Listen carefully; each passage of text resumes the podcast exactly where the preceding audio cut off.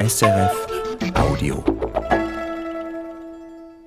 Das ist der Kulturtalk, heute mit der Schweizer Fotografin Pia Zanetti. Auf der ganzen Welt war sie unterwegs als Fotografin, als Fotoreporterin, zum Beispiel in Italien, in Großbritannien, in den USA, in Bangladesch, in Haiti, im Sudan, in Vietnam, in Brasilien, in Venezuela, Peru, Usbekistan und so weiter und so fort. Ein neues Buch ist eben erschienen bei den Edizioni Periferia und dieses Buch versammelt eine Auswahl aus ihrem Werk Pia Zanetti quer durch die Zeiten. Darüber wollen wir sprechen. Mein Name Elinor Landmann. Herzlich willkommen, Pia Zanetti. Herzlichen Dank für die Einladung, die mich sehr freut. Ich habe es gesagt, es gibt ein neues Buch über Ihr Werk und ein Buch, das heißt immer, Fotografien müssen ausgewählt werden. Viele kommen rein und viele kommen nicht rein. War das schwierig? Das ist eigentlich das Schwierigste für alle Fotografinnen und Fotografen. Äh, die Auswahl, das sogenannte Editing, da verzweifelt man fast, weil es ist so schwierig. Man hat vieles erlebt bei den Aufnahmen und die anderen können vielleicht dieses Erlebnis nicht sehen. Darum muss man Fotos suchen, die diese Emotionen beinhalten. Und das ist sehr, sehr schwierig. Also das heißt, Sie sind da angewiesen auch auf externe Leute, die sagen, oh Pia, das funktioniert nicht mit diesem Bild. Das ist sehr wichtig. Das ist eigentlich die beste Situation, wenn man jemanden findet, dem man vertrauen kann, dass er ähnlich denkt oder ähnlich sieht. Und da habe ich einen Sohn von mir, der ist Fotograf, der ist äh, öfters auch in der Schweiz.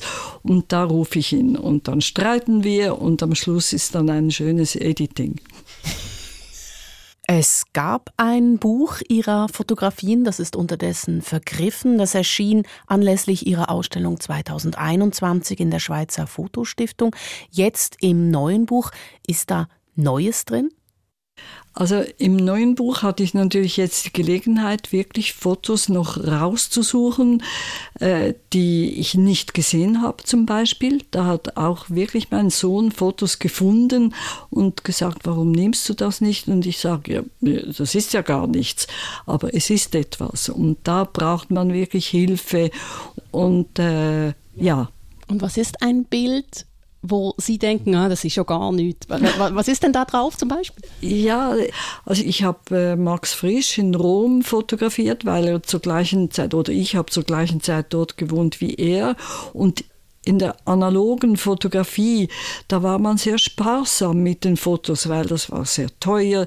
Es gibt zwölf Fotos in einem Film, äh, Mittelformatkamera, und da mussten elf mussten gut sein und eine durfte schlecht sein.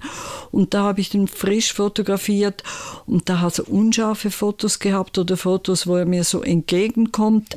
Und da, das ist nichts, das muss man wegwerfen, das nichts. Und in der jetzigen Zeit, es, ist, es gibt einen Zeitgeist in der Fotografie, wie man die Bilder anschaut. Und plötzlich waren die bewegten, unscharfen Bilder ganz interessant. Ja. Und man schaut sie plötzlich auch anders an. Sie fotografieren seit über 60 Jahren. Genau, genau. Auf dem Cover des Buches, über das wir schon kurz gesprochen haben, ist eine Frau, das sind Sie in jungen Jahren, und Sie sind so ein bisschen verkleidet als ja. Arbeiter, als Arbeiterin mit großen, äh, beschreiben Sie kurz? Also das ist ein Foto, da ging ich in eine Kohlenmine in Belgien und unterwegs haben wir mal gesagt, wir werden uns immer fotografieren, äh, wo wir hingehen und so. Ich habe viel mit meinem Mann zusammengearbeitet und ich habe das gleiche Bild auch von ihm. Und dazu, das Spannende ist, die haben natürlich nicht Kleider für junge Damen, sondern für die äh, Minenarbeiter. Und eigentlich darf eine Frau auch nicht in eine Mine reingehen, weil sie bringt Unglück. Und mit viel äh, Überredungskunst und so haben sie das kleinste Gewändchen da geholt und ich durfte dann reingehen. Man wollte sie nicht reinlassen in diese Mine. Sie sind trotzdem reingekommen. Was haben Sie gesehen in dieser Mine? Ja, vor allem natürlich die unglaublich harte Arbeit der Minenarbeiter und die Kraft und die, die, es ist eine so schwierige Arbeit, gebückt den ganzen Tag in einer wahnsinnigen Hitze oder Kälte, je nachdem, und einfach auch gefährlich für die Gesundheit. Die Minenarbeiter sterben ja auch relativ früh, das weiß man. Und dass eine Frau nicht rein kann, sie haben zwar die heilige Barbara, das ist die Beschützerin der Minen, und es ist einfach auf der ganzen Welt, auch in Südafrika, in die Goldminen durfte ich nicht, bis ich da mit viel Überredungskunst und halt eine junge Frau und ich sehe nicht gerade aus wie eine, die die Pistolen aus dem Sack nimmt. Also die hatten Vertrauen und ich durfte reingehen. Und was ist der also das Ziel ist, ich will da runter, ich will Bilder machen von der Arbeit dieser Männer da unten. Ja, ganz fest, einfach eine wahnsinnige Neugier und die ist mir zum Glück geblieben. Vielleicht manchmal zu viel, weil ich mich einmische überall. Aber wie sieht das aus dort unten? Wie sieht es aus, wenn Gold gewonnen wird und Kohle in Europa? Und ja, es ist Neugier, 100 Prozent, das ist es. Und wie dreckig ist der Job, dieses Gold rauszuholen? Das ist ja auch. Ja, genau, ja. genau. Zum Beispiel eben diese Reportage über die Kohleminen in Belgien oder dann auch in Südafrika, die haben Sie gemeinsam mit Ihrem Mann gemacht? Ja, er war Journalist, er hat geschrieben und wir haben da immer am Abend die Arbeiten zusammen besprochen. Was fehlt uns, wo müssen wir, wo wollen wir noch hingehen und so. Und er hat natürlich dann meistens mit den Verantwortlichen, mit den Arbeitern geredet. Da ging es dann halt um Interview und in der Fotografie muss man hingehen. Es gibt keine andere Lösung. Man kann über Demonstrationen schreiben und ich muss hingehen. In der Vietnam-Demonstration in London, da wurde ich einfach verprügelt und mit der Polizei über den Gartenhag geworfen, mit dem Fotoapparat umgebunden. Und da war ich auch wütend auf die Journalisten, die hocken dort oben und schauen von oben zu. Und wir, die die Bilder machen, müssen einfach äh, nahe sein, sonst gilt es nicht, oder? Und das Nahe-Sein, das erzeugt auch eine andere Art von Betroffenheit. Ich bin drin. Ja, genau, weil man muss auch Rede und Antwort stehen. Man ist konfrontiert mit Menschen, die demonstrieren, mit, mit der Polizei. Äh, ja, man ist drin und ich habe ganz selten Teleobjektive gebraucht. Das habe ich nicht gern, weil ich bin selbst das Teleobjektiv. Ich denke immer, ich kann näher gehen. Ich muss nicht ein Objektiv äh, bei mir haben, sondern ich möchte hingehen. Ich möchte den Menschen auch in die Augen schauen, dass sie auch mir äh, Fragen stellen können. Ich möchte mich zeigen. Ich mache hier Fotos. Und ich glaube, diese Kontaktnahme, die ist sehr sichtbar in Ihren Fotos. Das sieht man, da, dass die Leute, die von Ihnen fotografiert werden, und ich glaube, die Menschen stehen wirklich immer im Zentrum, die sehen Sie und sie reagieren auf Sie. Genau, das ist mir eigentlich sehr wichtig, weil also wenn man Fotos macht und sie gelingen einem, das spürt man fast immer. Da macht einfach das Herz ein Hüpfer, weil man hat etwas erreicht, man hat, war mit Menschen zusammen, man hat niemand übers Ohr gehauen, sondern es ist offen ich hatte auch viele Vorteile, weil als Frau, so zum Beispiel in Afrika, konnte ich auch ganz schnell mit Frauen Kontakt aufnehmen und man erzählt einander und dann entsteht eine Nähe. Man kann mit ihnen in, die, in ihre Hütten reingehen, was eigentlich ein großer Vorteil war auch für mich und was ich auch immer sehr schön fand. Das heißt, Sie hatten auch eine Nähe zu den Menschen, die vor ihrer Kamera landeten. Ja, das war mir immer wichtig, weil das ist einfach das Schönste. Man kommt an Menschen ran, äh, man kann eine Nähe finden zu Menschen, die man sonst einfach nie, nie, nie äh, treffen würde. Ich möchte mit Ihnen ein paar der Fotos, die in dem Buch sind, anschauen. Ein Beispiel ist äh, ein sehr frühes, das ist aus dem Jahr 1961. Wir sehen einen Mann, das ist eine Schwarz-Weiß-Fotografie. Also wir sehen einen Mann und er ist so ein bisschen korpulent und er ist im Leben angekommen und er raucht einen Stumpen Und er schaut aus dem Fenster und plötzlich denke ich, oh, oh, da ist einer zwar mitten im Leben, aber er träumt sich irgendwo hin. Also das ist ein Foto, da war ich ganz, ganz jung noch und das ist mit 6.6-Kamera gemacht. Das ist eben wichtig, es ist eine Rolleflex und die hat man nicht vor den Augen, sondern die hat man äh, so ungefähr auf Taillenhöhe und so sehen dann immer die Bilder auch aus. Und das ist im Zug, ich bin diesem Mann vis-à-vis -vis gesessen und habe abgedrückt, aber da muss ich ehrlich sagen, ich habe nicht mit ihm geredet, weil es war für mich einfach so ein ein typischer äh, Schweizer äh, mit der Zigarre im Mund, einfach jemand, der mir nicht ganz wahnsinnig äh, nahe steht und nicht in die Seele hüpft. Also mit ihm habe ich nicht gesprochen. Wusste er, dass Sie das Bild machen? Ich glaube, er hat es nicht gesehen. Der war äh, konzentriert. Der war woanders. Der, genau. Also das ist gerade ein Beispiel, wo meine ganze Theorie zusammenfällt. Aber das Interessante ist, was dieses Bild in meinem Kopf macht, weil es sofort eine Geschichte loskickt. Ah, an was denkt er? Genau. Und wie lebt er? Das ist dann für mich ganz schnell die Frage. Hat er eine Frau? Ist er alleine? Geht er auf den Markt? Sucht er eine Frau? Geht er Kühe aussuchen? Äh, also ja, es, es hat das passiert für mich auch.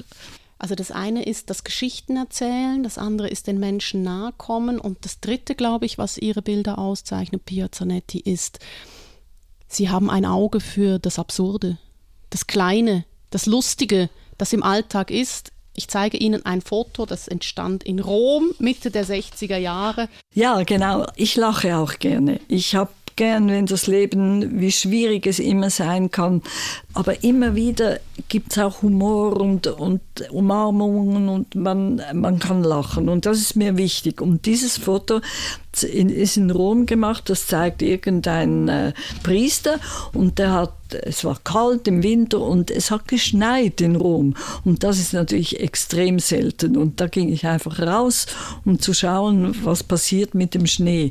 Und das war äh, vor dem Vatikan, ist dieser Mann da, äh, ging er irgendwo hin und hat auf dem Hut einfach äh, ein 10 Zentimeter hohe Schneekuppel obendrauf. Und kein Mensch kann sich erklären, wie das dort oben bleibt, wenn er zu Fuß geht. Und es ist ein Rätsel geblieben. Und ich muss immer noch schmunzeln, wenn ich dieses Bild sehe. Und er trägt diesen Schnee durch Rom spazieren. Und ich glaube, er merkt nicht, dass er den Schnee oben auf dem Ich Hut glaube, hat. er merkt es gar nicht. Aber es war nicht auf der Krempel, sondern oben auf der Rundung. Und einfach unglaublich. Aber ist es denn so, dass Sie eine Fähigkeit haben, das zu sehen oder laufen Sie häufig an solche Situationen dran? Oder es gibt mehrere Bilder in diesem Buch, finde ich, die ein bisschen in diese Richtung gehen. Nein, ich glaube, äh, es sind nicht Zufälle. Ich glaube, alle wir Menschen, wenn wir Zeit haben, können wir ganz spezielle Sachen sehen. Und als Fotografin ist man natürlich erpicht drauf. Aber Sie sind bewusst auf die Straße gegangen, ah, es hat geschneit, okay, ich gehe mal raus und gucke, was passiert. 100 Prozent. Äh, meine Arbeiten sind eigentlich fast alles Auftragsarbeiten und das war kein Auftrag. Aber wenn es in Rom schneit und man bleibt zu Hause im Bett, ist es blöd.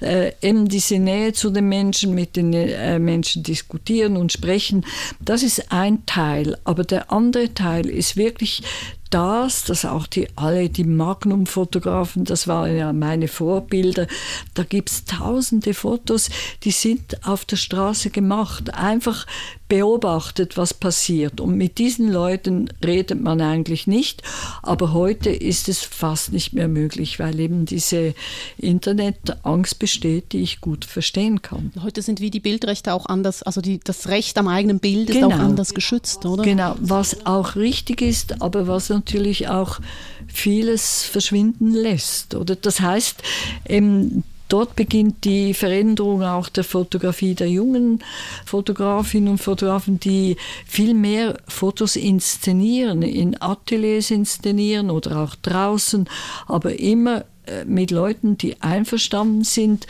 wir machen jetzt Fotos und da kommen wunderbare Bilder raus, aber es ist anders und das kann ich nicht, das ist nicht meine Fähigkeit. Sie hören den Kulturtalk mit Pia Zanetti, der Fotografin. Ein neues Buch von Ihnen ist eben erschienen in den Edizioni Periferia. Gehen wir weiter zu einem nächsten Bild. Auch das entstand in den 60er Jahren, Mitte 60er in Italien. Es zeigt ein Begräbnis. Genau, da war in der Schweiz dieser Staudammabbruch in Matmark. Das war ein Riesenskandal, weil man da die Leute nicht äh, richtig geschützt hat. Also da sind sehr viele Leute umgekommen und es waren fast alles italienische Gastarbeiter. Und äh, ich ging dann in das Dorf, wo die herkamen und habe mit den Leuten dort wirklich geredet und das sind, äh, bin dann die Beerdigung gegangen. Das ist eine Witwe, speziell eine Witwe, die ihren Mann verloren hat. Und das Unglaubliche, die, haben, die wollten mir dann am Ende ein lebendes Huhn mitgeben, zum Dank, dass ich gekommen bin und, und ich habe in Rom gewohnt in dieser Zeit und ich musste irgendwie klar machen, dass ich das Huhn nicht mitnehmen kann und das war ziemlich schwierig und, und da bekam ich einen wunderbaren Käse. Aber es ist schon noch verrückt. Sie gehen dahin, Sie machen diese Fotos und die Menschen bedanken sich. Ja, ja, ich glaube, wenn man halt Anteil nimmt, ist man ja auch dankbar. Also, weil es ist nicht selbstverständlich, oder? Das Interessante an diesem Bild ist, ähm, wir sind ganz nah dran. Wir sehen diese trauernden Frauen. Ich glaube, es ist Mutter, Tochter, wahrscheinlich noch eine weitere Generation, Tanten oder so. Und sie gehen und sie sind eigentlich ganz bei sich. Sie drücken nichts aus gegen außen. Sie sind auch nicht aufgelöst. Es ist halt, äh, ich weiß gar nicht mehr, wie lange dieser Leichnam schon dort war und wie lange schon ihre Trauer dauerte. Aber sie sind einfach da. Sie gehen auf den Friedhof und, und ich glaube, große, das große Weinen war schon vorbei. Man sieht einfach diese Frauen, alle schwarz gekleidet und, und sind bei sich. Das finde ich eigentlich das Schöne. Sie haben einfach äh, das gemacht, was ihnen wichtig war. Hätten Sie denn das große Weinen fotografiert? Nein, das macht mir eben sehr Mühe. Dieses Bild gefällt mir viel besser als weinende Frauen. Ich finde, es ist eindrücklicher, weil die, die, diese Frauen auch eine Stärke ausdrücken. Sie sind bei sich, das kann ich nicht suchen. Es sind die Situationen, die mich dann beeindrucken und äh, die, die mir äh, Freude machen, dass ich ein Bild machen kann, das etwas ausdrückt, das, das ich wichtig finde. So. Sie haben als Fotografin, als Fotoreporterin immer freischaffend gearbeitet. Das heißt, Sie haben immer angeboten, Sie mussten immer verkaufen. Wie macht man das? Ja, das kann ich eben recht gut. Ich muss auch sagen, dass es eine sehr gute Zeit war. Meine Generation, wir hatten ein großes Glück. Es gab viele Publikationen, es war Geld da und wir konnten einfach die, das Interesse in Reportagen verpacken und verkaufen. Und das äh, haben wir immer gemacht, aber es war nicht so schwierig wie jetzt. Wir waren ein sogenanntes Reporter-Team, haben sie uns genannt, und wurden eigentlich auf den Händen getragen, weil wir haben Text und Fotos geliefert, die Bildlegenden, wir haben ein Paket abge abgegeben, das keine Arbeit mehr gab auf der Redaktion. Und so gingen wir durchs Leben. Heute ist das anders? Es ist wahnsinnig schwierig geworden. Die Zeitschriften, es, die gehen ein. Es gibt immer weniger und äh, die, die es noch gibt, die haben kein Geld. Wenn jetzt eine Fotografin oder Fotograf keine Werbung machen möchte, keine PR-Arbeit, sondern wirklich für Publikationen Geschichten erzählen, dann ist es ganz, ganz ein schwieriges Pflaster. Die Bedingungen haben sich geändert, das ganz bestimmt, aber auch die Technik hat sich total verändert. Wie hat das Sie geprägt? Ich habe es eben gern. Ich habe gern die digitale Fotografie. Das darf man fast nicht sagen, so als ältere Dame, weil ich war nie gern im Labor. Und mir gefällt es einfach, das Digitale, wenn man Erstens kann man zu Hause das verarbeiten mit Licht und Musik und äh, ein Kaffee daneben und es stinkt nicht wie im Labor. Und zweitens, wenn man unterwegs ist, so zum Beispiel zwei Wochen im Sudan und in der digitalen Fotografie, da kann ich am Abend schauen, was habe ich gemacht, habe ich gut gearbeitet, was fehlt mir noch. Und in der analogen Fotografie blieb das einfach, bis man zurückkam. Und das, das ist eine wahnsinnige Spannung. Was, was ist auf diesen Filmen, oder? So eine Blackbox, man weiß nicht, was drauf ist. Ja, ich habe einfach immer versucht, ähnlich zu arbeiten im Sinn, nicht, wenn ich ein Porträt mache, nicht äh, 20 Mal äh, abdrücken und denken, da ist schon was drauf, sondern ich möchte wirklich den Mensch anschauen und schauen, was mir gefällt an diesem Mensch und den richtigen Moment erwischen. Und das kann ich glauben. Jetzt konnten wir über einige Bilder von Ihnen sprechen, Piazzanetti, und die meisten davon stammen aus den 60er Jahren. Sie fotografieren nach wie vor. Ich möchte auch noch ein aktuelleres Beispiel mit Ihnen anschauen. Ähm, das ist eine Reise nach Usbekistan im Jahr 1999. Sie haben eine große Reportage gemacht. Worum ging es da genau? Das war eine, auch eine Auftragsarbeit.